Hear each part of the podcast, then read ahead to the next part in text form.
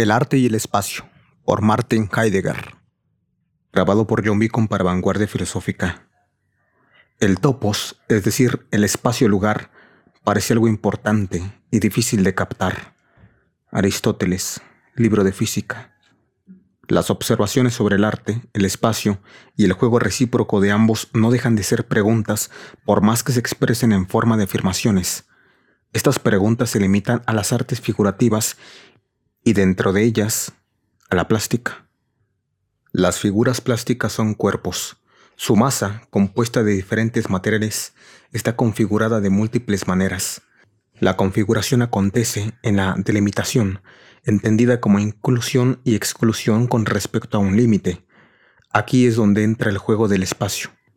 El espacio es ocupado por la figura plástica y queda moldeado como volumen cerrado, perforado y vacío cosa bien sabida y sin embargo enigmática.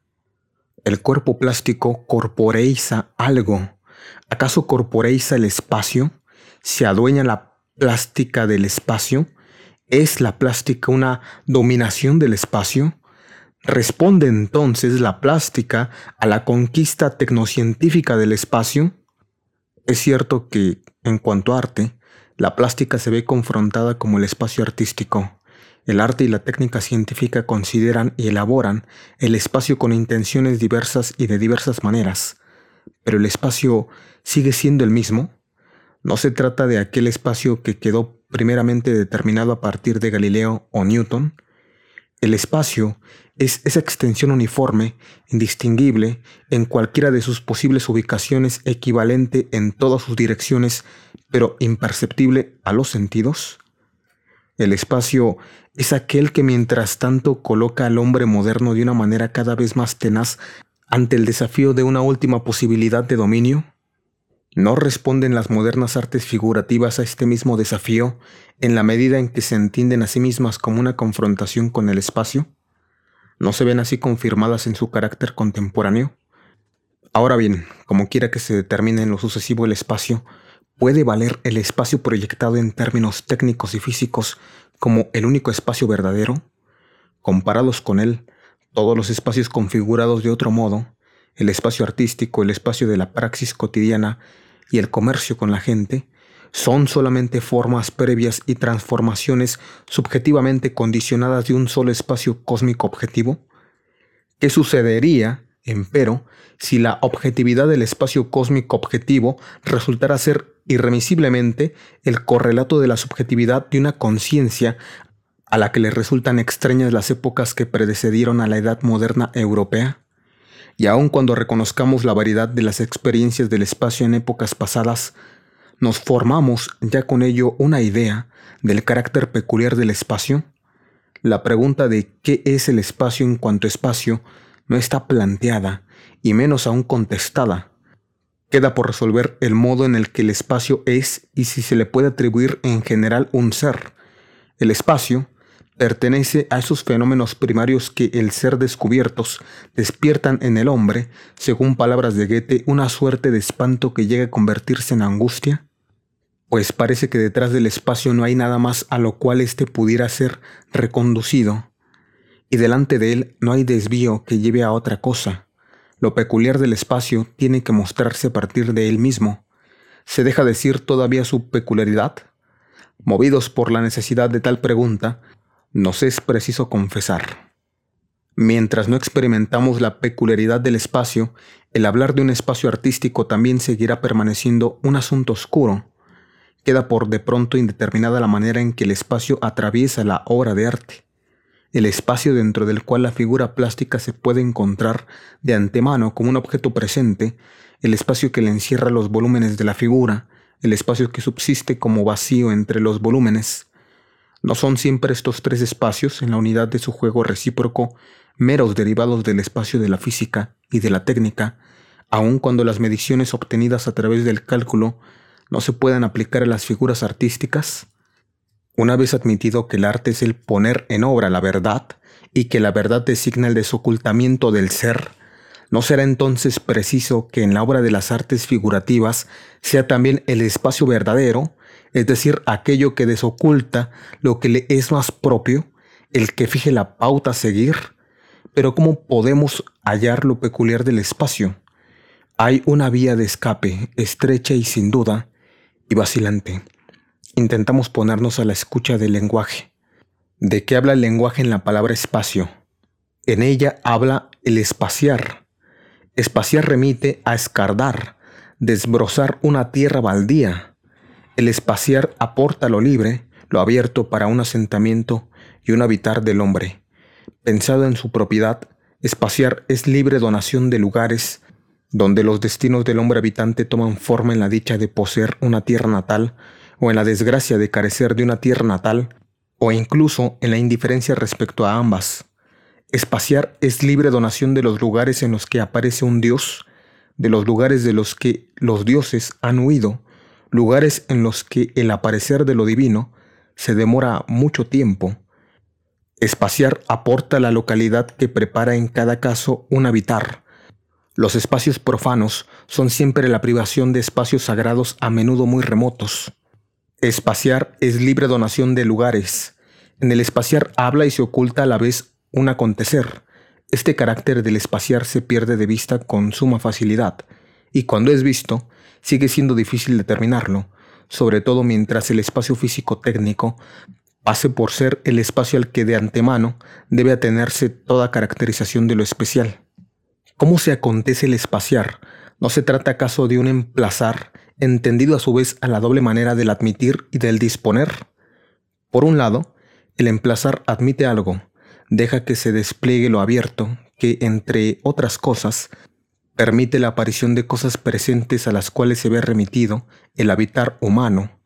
Por otro, el emplazar proporciona a las cosas la posibilidad de pertenecerse mutuamente, estando cada una en su respectivo sitio y desde donde se abre a las otras cosas. La concesión de lugares acontece en esta doble forma de emplazamiento.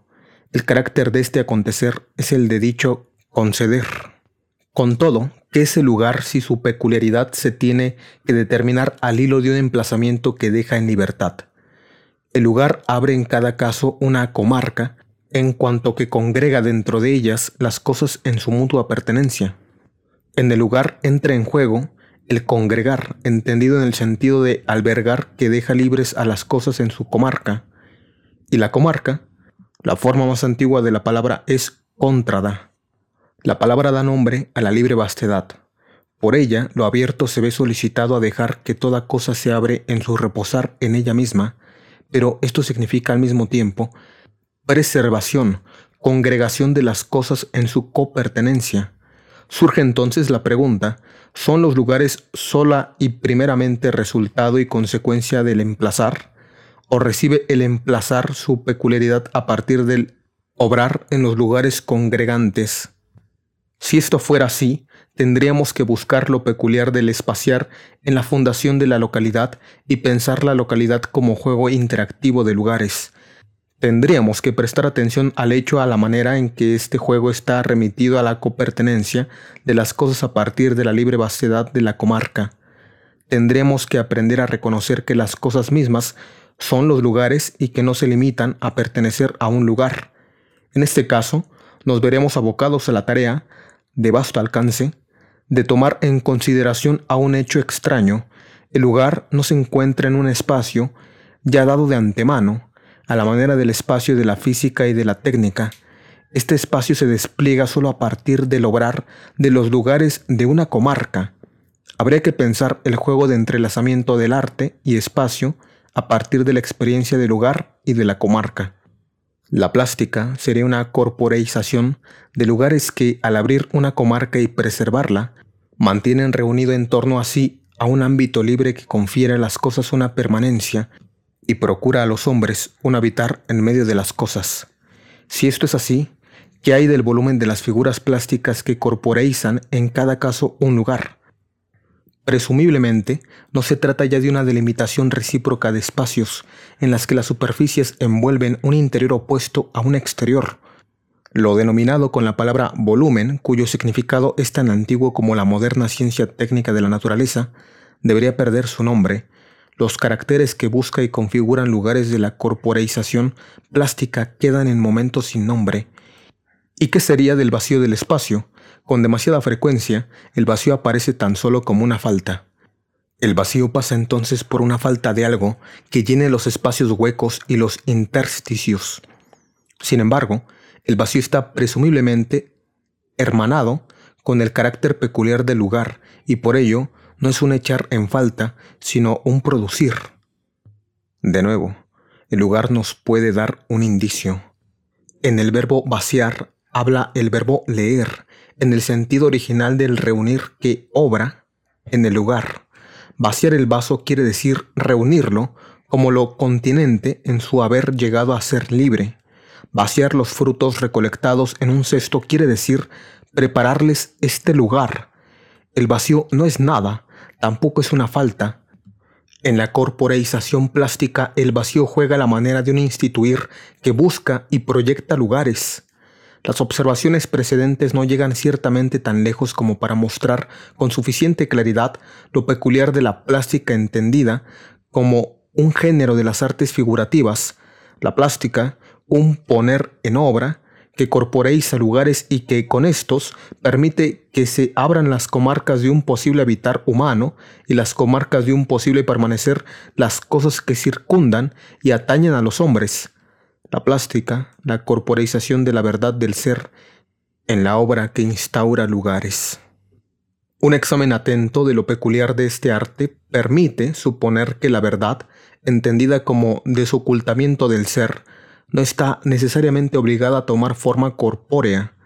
Goethe dice, no siempre es necesario que lo verdadero tome cuerpo, basta con que se expande espiritualmente y provoque armonía, al igual que el son de las campanas. Basta con que se agite por los aires con solemne jovialidad. Si te gustó este audiolibro, no olvides dejarnos tu like. Vanguardia Filosófica es un centro de estudios con el propósito de crear una generación con filosofía. Aquí abajo te dejo el botón de donaciones y nuestras redes sociales. También puedes aprender filosofía tomando un curso con nosotros vía Zoom en vivo y en directo. Gracias por escuchar este audiolibro.